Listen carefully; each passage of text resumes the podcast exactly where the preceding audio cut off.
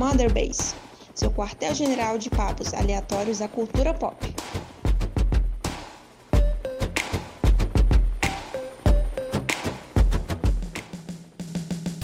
Hey pessoas, eu sou o Diogo Fernandes e esse aqui é o Modern Base, seu quartel-general de papos aleatórios da cultura pop. Eu sou o seu host de hoje. Eu tô aqui com meu colega de crime de sempre, o Caio Vicentini, puto dentro das calças. Puto demais com o notebook, mas é, é, é o lore do Modern Base, né? Esse notebook é, é a minha sina, mas. E aí, pessoal, tudo bem? Tô aqui também com meu colega de crime de sempre, o Vini Vendramini. E aí, gente, como vocês estão? Esse, esse computador do Caio, ele é a caixa de Pandora das desgraças. Ele abre, ele tem uma surpresinha ali aguardando. A gente não sabe o que vai acontecer. Ele sempre pula, né? Sempre pula uma maldição. Dessa vez, acho que deu problema agora no cabo. Não, não, eu queria, eu queria só comentar, desculpa interromper, mas eu queria só comentar. Vocês já viram Brooklyn Nine-Nine? Aham, desabafa, vai, desabafa. Não, não, tipo, sabe, sabe a, a Wendt, que é aquela antagonista do, do Holt? Tipo, eles são rivais, eles se odeiam. Tipo, esse notebook é a minha Wendt, sabe? Eu sou o Holt e esse notebook é a eu- a gente se detesta porque ele- esse notebook vive me sabotando, sabe? Ele tem requintes de crueldade, porque, tipo, a gente tá gravando agora de- numa noite de quarta-feira e ele tá funcionando de tarde, tranquilamente. Eu fiz um monte de coisa com ele hoje. E daí a gente vai gravar podcast e ele para de funcionar. Ele, ou ele para de conectar da, da força. Então eu sinto que, sei lá, esse notebook foi construído em cima de um cemitério indígena. É tipo o Chuck, né? Que o, o, o serial killer morreu e colocou a alma dele dentro do seu notebook. Ah, só pode, cara. Só pode, cara. Aquele, aqueles, todas aquelas desgraças que aconteceram no Egito em forma virtual do notebook, cara. Eu não sei mais o que dá pra quebrar nesse notebook. Então só fica, fica aqui meu desabafo. Des- desgra- de- desgraça da audiência.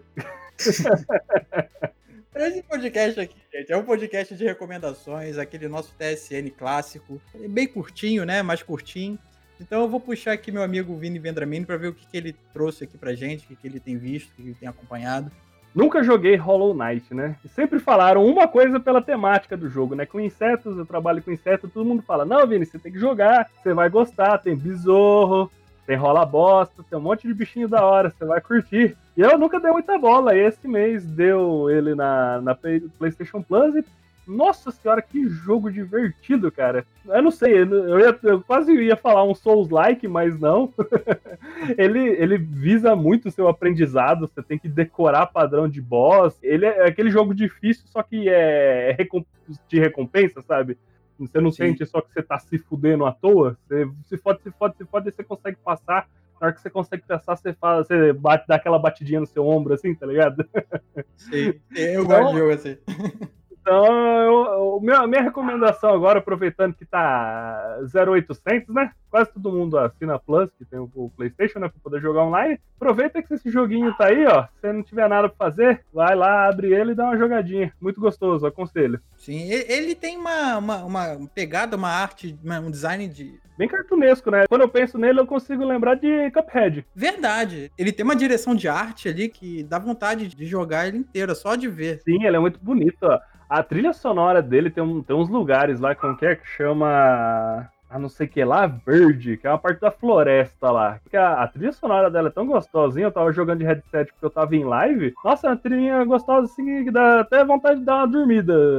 Tão calminha, sabe? Ela, ela transparece a calma que a arte do lugar tem, sabe? Vamos contextualizando, né? Pra quem não conhece, o Vini é biólogo, né? É, eu sou biólogo e por isso que todo mundo fala. E eu trabalho com besouros. Minha, minha área de pesquisa é justamente ecologia de besouros. E aí, por, por causa disso, boa parte dos bosses, já briguei com uns, uns par de besouro aqui, sabe? O fast travel dele, cara, o fast travel dele é muito legal, que é um besouro rola bosta de barba. Você anda nas costas dele. acho muito legal. E aí tem, tem uns, uns Caterpie que você tem que salvar lá, que eles foram sequestrados do paizinho deles, cara. Eu falei, a missão de vida minha é resgatar todos esses Caterpie agora. Tu tá matando os besouros. Ah, mas eu mato na vida real, né? Você vem aqui, você ter uma ideia, acho que no meu mestrado foram 4.100 besouros que eu usei. É isso que nossa armadilha não é. Ela não é coisada, né? Ela não é seletiva. Então, tipo, por armadilha nossa, a gente pega fácil uns 100 mil insetos. Matam, morre todos? Morre. Mas isso daí não. É, a gente já fez. Tem estudos que isso daí não faz nem cosquinha nem tomou fauna, sabe? Ah, não, sim. Eu tô imaginando aqui na imaginação dos besouros o demônio. É, basicamente. Às vezes eu tô montando o besouro aqui que a gente tem que escora eles com o alfinete, né? Pra eles ficarem na posição certinha que a gente deixa na caixa. Entra algum besouro voando aqui no meu quarto, eu falo, ixi, filho, é suicida. É a versão, a versão insectoide de albergue, né? É, todos, todos os cadáveres ali. Eu, eu tenho vontade, eu, eu peguei, obviamente, né? Tá de graça, então eu tenho vontade de jogar. Eu soube que ele tinha uma pegada meio, né? Um tal do jogo difícil. Você falando que ele lembra Cuphead, cara, eu não tinha feito essa ligação e realmente ele lembra. Ele lembra na, no estilo de arte, né? Querendo ou não, um pouquinho. Tudo bem que o Cuphead se inspira mais naqueles desenhos dos anos 30 lá, né? Mas. Sim, sim esse tom cartunesco do coisa lembra bastante o Cuphead. E também o estilo de jogo, né? Que é, é que, é, cara, uma coisa que, que eu fiquei pasmo com esse jogo é o mapa dele, cara. Eu devo estar com o quê? Umas 10 horas de jogo já. Eu não liberei nem metade do mapa ainda, sabe? E você pensa, pô, um jogo indie. E, e aí eu, eu vi, tava vendo uns vídeos de dica no, no YouTube. O cara abriu a, o mapa inteiro, velho. O mapa é gigantesco. Eu falei, pô, o, o, o trabalho que os caras tiveram de arte, porque sei lá, parece que é tudo desenhado à mão, não sei se é, mas ele é muito bem desenhadinho e cada sala ele é meio Metroidvania, sabe? E aí você tem que ir decorando o mapa e cada sala é uma bem diferente da outra e o um mapa gigantesco para um jogo indie, eu fiquei bem surpreso. Achei muito legal. Quem, quem gosta muito dessa, desse jogo é o Coutinho. Eu fico surpreso dele não ter conseguido falar desse jogo ainda aqui nesse podcast. Toda vez que a gente chama ele. Sim, sim, ele, ele, ele comenta, vira e mexe, ele comenta. Eu acho que o aniversário dele foi alguma coisa disso. É, não, qual que era outro jogo que veio na Plus? Porque acho que todo mundo tá falando de Hollow Knight, ninguém. Shadow of War. Ah, então realmente ninguém se né? importa né? contra o jogo. Teve também aquele jogo pro PS5, que eu, né? O. Bugsnax. Que é um jogo sobre capturar insetos aí, ó, Vini. Só falta o PlayStation 5 agora. é, aí, Sony, é, a gente não quer se vender mas se vocês pagarem bastante, a gente se vende sim. Aliás, eu queria perguntar para vocês que vocês falaram do, do Coutinho ter feito festa de aniversário do Hollow Knight. Que série de videogames vocês fariam festa temática no aniversário de vocês? Ray Tracing do, do Demon Souls. Só de luz. Uma festa extremamente psicodélica. Ia ser cheio, ia ser cheio de poças assim no chão. É, não, já, já, fizeram, né? Chamou Woodstock. eu acho que eu, eu faria uma, uma festa de aniversário de Metal Gear. Todo mundo fantasiado de personagem do Metal Gear. Eu de Big Boss, obviamente. Olha aí, eu também teria uma festa de Metal Gear. Se, se a gente fizesse aniversário próximo do outro, a gente fazia uma festa conjunta. Uhum. Aí chama alguém que tiver fantasiado de The Fury, vai lá e acende o bolo com lança-chama, ia ser mó da hora, cara. Daí, daí um idoso lá morrer de velhice ali no meio vestido de The End.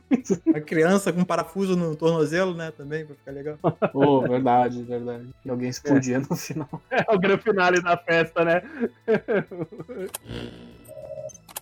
Dando sequência aqui nesse papo de aleatoriedade, né? Tá tudo certinho, é assim mesmo que funciona. Vou, vou puxar aqui o que eu trouxe essa semana e, cara, honestamente, o sino vai badalar aqui, o, sabe, aquele sino do, do bingo. O sino do bingo vai badalar com força. Tô nessa vida para algumas coisas, né? E uma delas é para louvar as HQs da Vertigo. Para quem não conhece, vou ser bem breve aqui, porque tomara que um dia a gente consiga fazer um episódio bem completão, bem bonito de Sandman. Mas, resumidamente, é, na HQ do Sandman, o sonho ele precisa recuperar seus itens e tal, e ele acaba indo no inferno que um deles está lá. Chegando lá, tem um pequeno trecho ali que eu considero um dos mais geniais dos quadrinhos que o New Game escreveu, que é o trecho do, do duelo, né, com o Chorozon, que é um, um, demônio lá que tá com Elmo. No final do quadrinho, né, o, o Lúcifer cansa daquela vida de soberano e, olha, sonho, toma aqui a chave do inferno, tô fora. E dali para frente começa, tem um arco, um dos arcos melhores também de Sandman que se chama a, uh, Estação das Brumas. Mas isso também fica para outro papo. O lance é que quando Lúcifer saiu fora do inferno, ele foi viver a vida dele.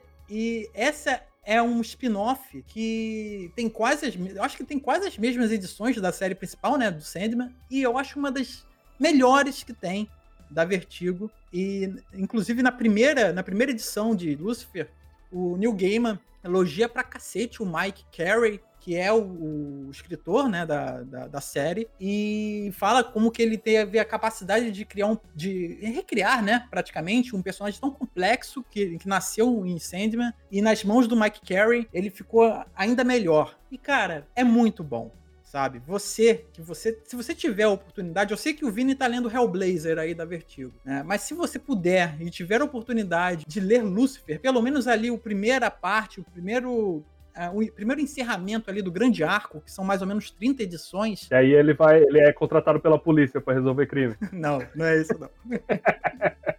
Nossa, é muito, é muito, é muito cíclico, porque acho que a primeira edição que o Diogo participou, ele tava falando da série de TV do Lucifer. Sim, puta merda, cara. Eu tava puto com a série de TV do Lucifer, que não tem nada a ver, sabe? Assim, é muito. É, chega a ser ofensivo. A mesma raiva que eu tava tendo lá naquela edição, tô tendo agora por causa do vídeo. Mas, mas assim, é muito, muito ruim, sabe? É uma sacanagem, mas deixa pra lá essas 30 primeiras edições, 33 ali, cara, ela tem um encerramento do primeiro arco de Lucifer que, assim, você fica maravilhado quando você termina, sabe? A, a número 33, se você pegar só a 33 para ler, você tem todo o resumo de como funciona aquele universo ali que o Mike Carey criou através de, uma, de um personagem de New Gaiman. Então, essa é a minha dica, essa é a minha recomendação. Você gosta da Vertigo, nunca teve a oportunidade de ler Lucifer, tem um preconceito por causa do nome, não sei o quê. Cara, esqueça isso. Vai fundo na HQ, porque é uma das melhores que a Vertigo tem. E você lê essas 70 e poucas edições, você já começa a, a nova. A, as novas edições, né, que estão saindo de Lucifer, que eu tô ansioso para começar a ler. Mas é isso. Quem gosta de Vertigo, conhece Sandman, tem lá um encadernado, bonitão. Vá conhecer, vá entender o que aconteceu com Lúcifer depois que ele saiu fora, sabe? Depois que ele pulou fora, depois que ele desistiu do inferno. Um personagem tão complexo e tão gigante como ele é, não ia ficar parado à toa, né? E ele criou uma coisa incrível demais nessa, nessas 70 e poucas edições. É, se eu não me engano, o Lucifer é o personagem mais poderoso do DC, né? Ele é o segundo. Ah, é, é só tá abaixo do, do criador, né? Da é, qualquer presença? Como que é? Não lembro. É assim, Deu, Demiurgo, né? Demiurgo ele tem uma presença, ele, tá? ele não aparece. Assim, dentro da HQ você entende melhor o porquê que ele é tão poderoso, porque dentro do universo criado pelo Gaiman, Deus criou ali no primeiro dia algumas coisas e criou também Miguel e Lúcifer. E para esses dois ele deu o poder demiúrgico. Então ele descansou a maior parte do tempo enquanto eles dois foram criando as coisas, sabe? Então eles são muito poderosos por causa desse poder demiúrgico. E, inclusive, esse é o plot, é um dos plots dessa, dessas edições, sabe, de Lucifer. E assim, como é um spin-off de Sandman, toda a bagagem que traz de Sandman tá dentro dessa HQ. É, uma coisa tá atrelada à outra. É bom você ler tudo, sabe? Tem muitos personagens que, porra, tem. Constantine tá lá no Lucifer também sabe? Vira e mexe, você tem ali o contato com alguns dos perpétuos que estão todos em Sandman, né? Então, vale a pena você conhecer essas pessoas antes de aprofundar, né? É um spin-off, né? Quem não conhece Sandman, provavelmente não ia cair no spin-off do, do, Lucifer. Mas enfim, não vou ficar estendendo não. É isso. É, leia Lucifer, que é muito bom. E se puder, é óbvio, né? Leia todos os materiais da Vertigo, que Vertigo gostoso demais. Se, se puder, obviamente, veja a série de TV, né não? Não. pô, merda, pô. Então, eu não tenho tempo para nada ultimamente por causa do meu trabalho, mas recentemente chegou a Disney Plus e eu tô aproveitando minha folga toda terça e quarta para assistir um episódio de Mandalorian, que, que chega na sexta-feira. Tá muito bom, aliás. Melhor até que a primeira temporada, na minha opinião. Mas eu não vou falar dele, vou falar de uma outra coisa que eu tô assistindo no Disney Plus, que é o Star Wars Clone Wars, que é uma série animada que eu tô assistindo bem no comecinho aí, mas tá sendo uma grata surpresa desde o início. Ela é uma das poucas coisas antes, antes da compra inteira da Lucasfilmes por parte da Disney que ainda é canon. Se não me engano, todo o resto de livros, HQs da Dark Horse, é, o especial de Natal, infelizmente, não é mais canon. Eu, em resumo, só os filmes. É, só os filmes, uh, o Clone Wars e o Rebels que saiu depois já da compra ainda são canon. Todo o resto que foi lançado com a compra da Disney se tornou o novo canon, assim, da série. O Clone Wars, ele se passa entre o 2 e o 3, né? Isso, entre, entre o 2 e o 3, e é, é muito legal eu recomendo quem tá vendo Mandaloriano, principalmente essa segunda temporada, que você dê uma chance para assistir o Clone Wars, porque existem uns crossovers que você nem vai perceber se você não assistiu o Clone Wars. Verdade. Tem personagens, tem personagem da série animada que vai aparecer no Mandalorian É muito legal isso. E é legal pra você ver também um gap da, da história do Anakin que a gente não tinha, né? Que é quando ele, sendo um mestre Jedi mesmo, e treinando um Padawan. Eu acho bem legal ver esse lado do Anakin, sabe? De, de fora da asa do Obi-Wan. Eu curto o Clone Wars justamente por causa disso também. Sim, o Anakin ele ganha um protagonismo no sentido de ele se tornar uma, uma figura de sabedoria. Ele, ele se afasta, como o Vini falou, da figura do Obi-Wan, pra se tornar um mestre da Soka, que é uma personagem que vai aparecer no Mandalorian também. Ele vai ser, Ela vai ser interpretada pela Rosária Dawson, que vocês devem lembrar como a enfermeira Claire do Demolidor. E, cara, tá muito legal. É uma série infantil, assim, tipo, passava no Cartoon Network. Mas ela é muito bem escrita, tem umas cenas de ação que são realmente tensas, cara. Eu, eu não tinha expectativa nenhuma para essa série. Eu só tava assistindo porque eu assisti o terceiro episódio do Mandalorian e aparece uma personagem do, desse, desse desenho e eu fiquei curioso para ver como é que é. A Bocatan, né? É sim, sim. E eu, eu fico muito surpreso de como.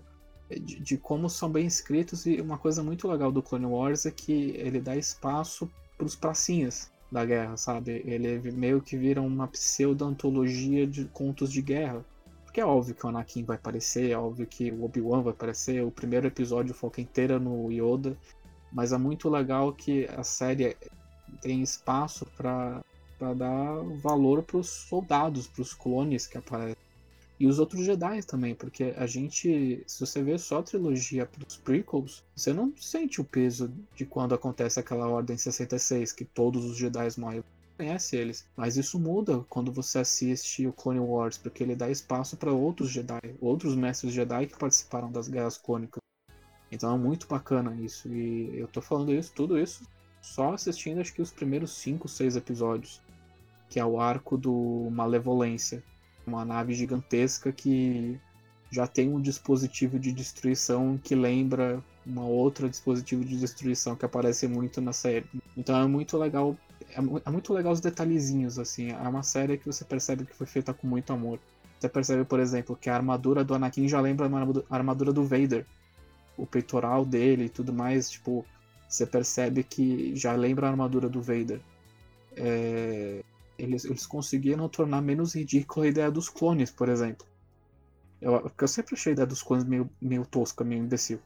Mas é, você torna menos tosca porque eles acabam fazendo isso como se fosse uma alegoria de soldados dispensáveis.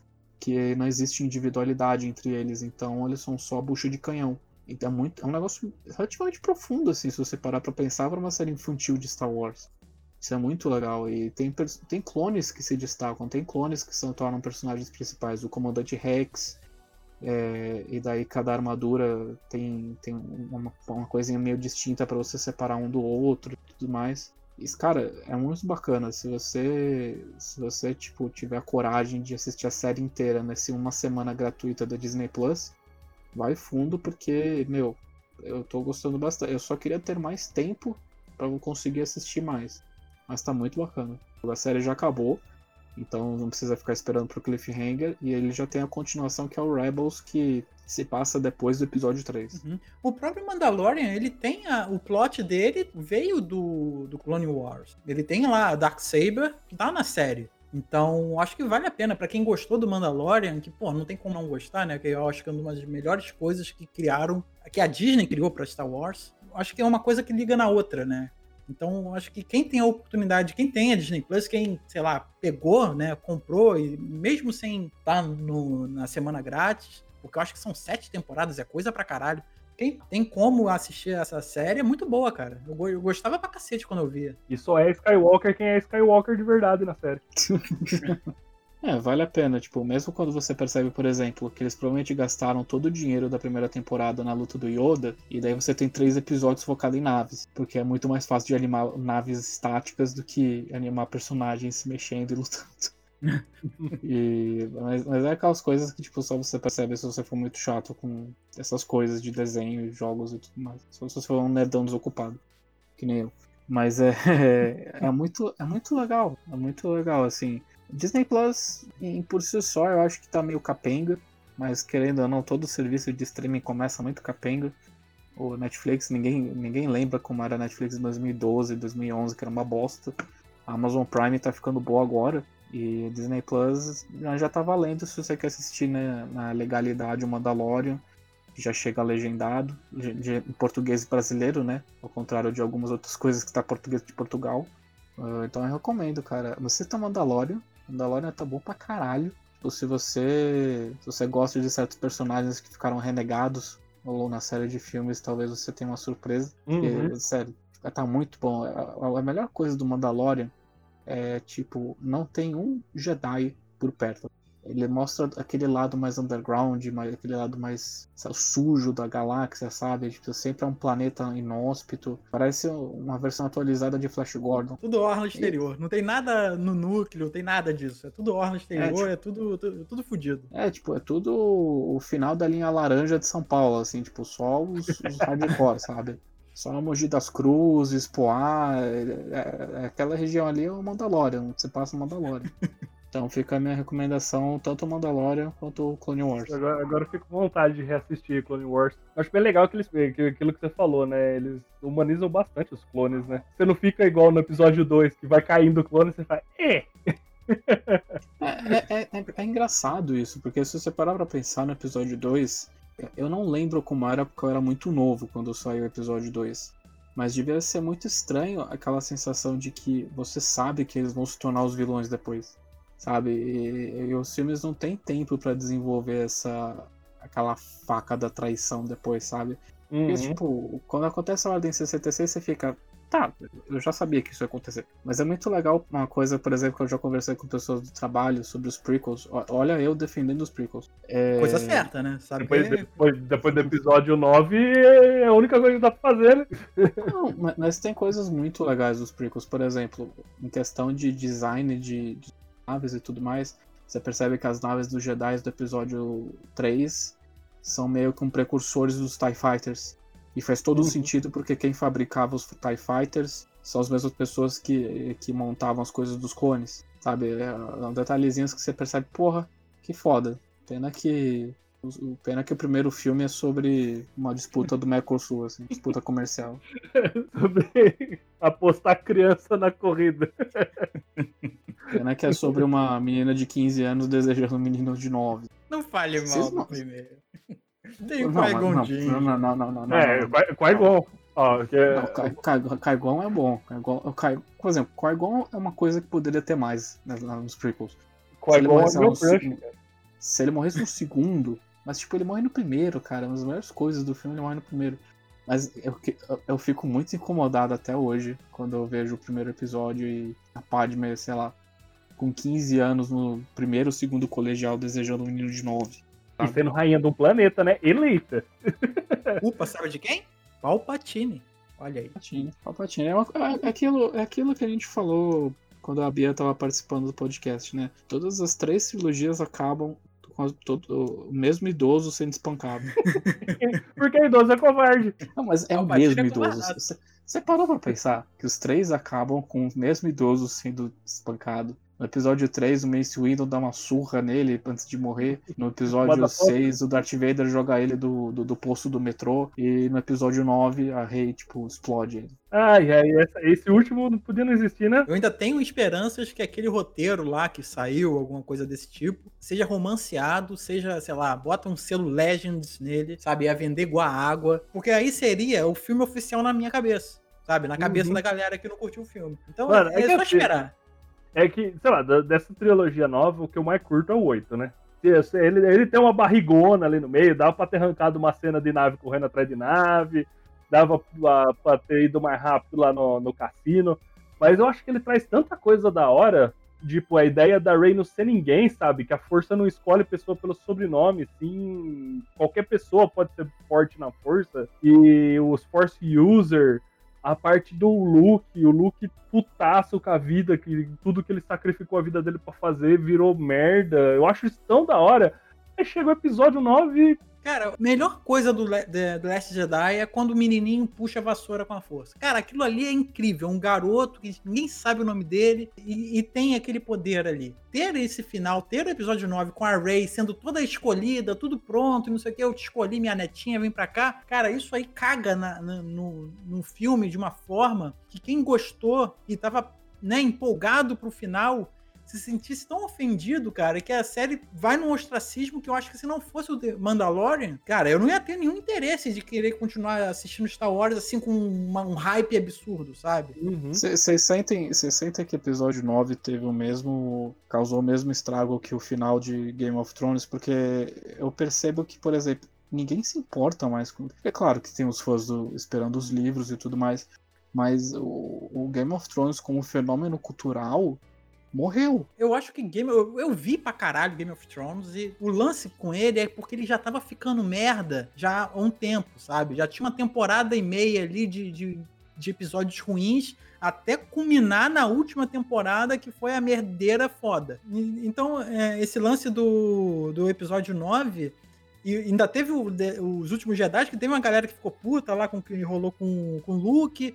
Mas faz todo sentido, sabe? É, e casa muito bem. A gente se. Não é que se livra, né? É uma palavra feia, mas a gente dá adeus a um personagem e deixa uma nova, uma nova equipe chegar, sabe? Dá sequência com os filmes. E aí Puta chega. lindo, cara. Eu, ah, eu chorei igual um condenado no, no Porra, cinema maluco. com a morte do Luke. Nossa, que maravilhoso aquele sol, ele na frente do sol, e aí some. Eu falei, Olha, tô- meu olho tá lacrimejando só de lembrar da cena. Maluco, eu choro de soluçar quando ele entrega os dadinhos pra Leia, maluco. Maluco, eu não Uhum. consigo, eu não consigo não chorar nessa cena. Eu me seguro, fico, "Tá tudo bem, já passou, já, já doeu já uma vez, não vai doer de novo. Cara, quando ele entrega os dados do, do Han Solo na mão da Leia, né? Ela fala, ah, ele se foi. Ele entrega os dadinhos na mão dela e fala assim: ninguém se vai pra sempre. Maluco, aquilo me quebra no meio. Uhum. Um filme desse, que termina desse jeito, não merecia um filme 9 daquele. E com Game of Thrones ele já tava ficando merda, então o pessoal já tava habituado, já tava acostumado até culminar. O pessoal já se acostumou com o cheiro, né? É, o cheiro já tava vindo longe. Não, cara, é, é foda. É, é foda. Se vocês quiserem ver a gente falando mais de Star Wars, assista o episódio que a gente gravou com a Bia no início do ano, que foi muito legal. Principalmente sobre o episódio 9, que tinha acabado de sair o episódio 9, então o ódio já tava quente, sabe? Tava o sangue fervendo tava... ainda. O sangue tava quente ainda. Mas, é. é, o- o- os- todos os filmes do Star Wars também estão no Disney Plus, né? Se, se- se o pessoal que estiver ouvindo tiver vontade de assistir, tá, a série inteira tá no, na Disney Plus. Ex- Exceto, exceto o especial de Natal, infelizmente. Bom, enfim, pessoal, é isso. É, esse foi um episódio um pouquinho mais curtinho, episódio de recomendações. Deixo aqui o lembrete que a gente está nas redes sociais, a gente está lá no Twitter, é twitter.com barra motherbasepod. A gente também tem um e-mail, né, que é motherbasepod.gmail.com e por lá você consegue, né, trocar uma ideia com a gente tudo mais. Quiser mandar uma crítica, mandar uma sugestão, qualquer coisa, só chegar lá. A gente também tá lá no New Game Plus. O New Game Plus é facebook.com barra Ngame Plus. Você acha lá as outras redes sociais, acha o Twitch, acha o YouTube, o próprio site. Então chega mais, acompanha nessas redes, acompanha o New Game Plus, acompanha a gente aqui no Mother Base e chega mais. É isso aí, galera. O New Game Plus também tem um sistema de patrocinadores. Por apenas R$ 7,99 lá no YouTube você ganha acesso a um grupo exclusivo do Telegram, que é o Vini o Demartini, mais uma galera super legal. A gente fica falando um monte de borracha por lá. Dentro desse chat você tem os sorteios exclusivos de 15 jogos, Game Pass e muito mais. É, sorteios gerais, quem é patrocinador tem mais chances de ganhar. Além, é claro, do já conhecido sorteio dos patrocinadores, em que cada mês duas pessoas são sorteadas para escolher os gameplays que o Demartini vai fazer, seja no YouTube ou na Twitch. Falando no roxinho, o New Game Plus agora também aceita o sistema de subs, então se você quiser usar a sua assinatura da Amazon Prime para se tornar um sub do NGP, você ganha acesso a todos esses benefícios que eu acabei de falar e participa de um sorteio exclusivo para quem é sub da Twitch Prime, que agora se chama Prime Gaming. E é isso aí. Se você quiser se tornar um sub, se quiser se tornar um patrocinador pelo YouTube, é, manda ver. Apro- Aproveite aí para ajudar o NGP a criar conteúdos bem bacanas no futuro. Então, pessoal, é isso. É, esse foi o Mother Base. Fique em paz, beba água e até mais. Tchau, tchau. Tchau, tchau, gente. E o Han tirou primeiro. Tchau.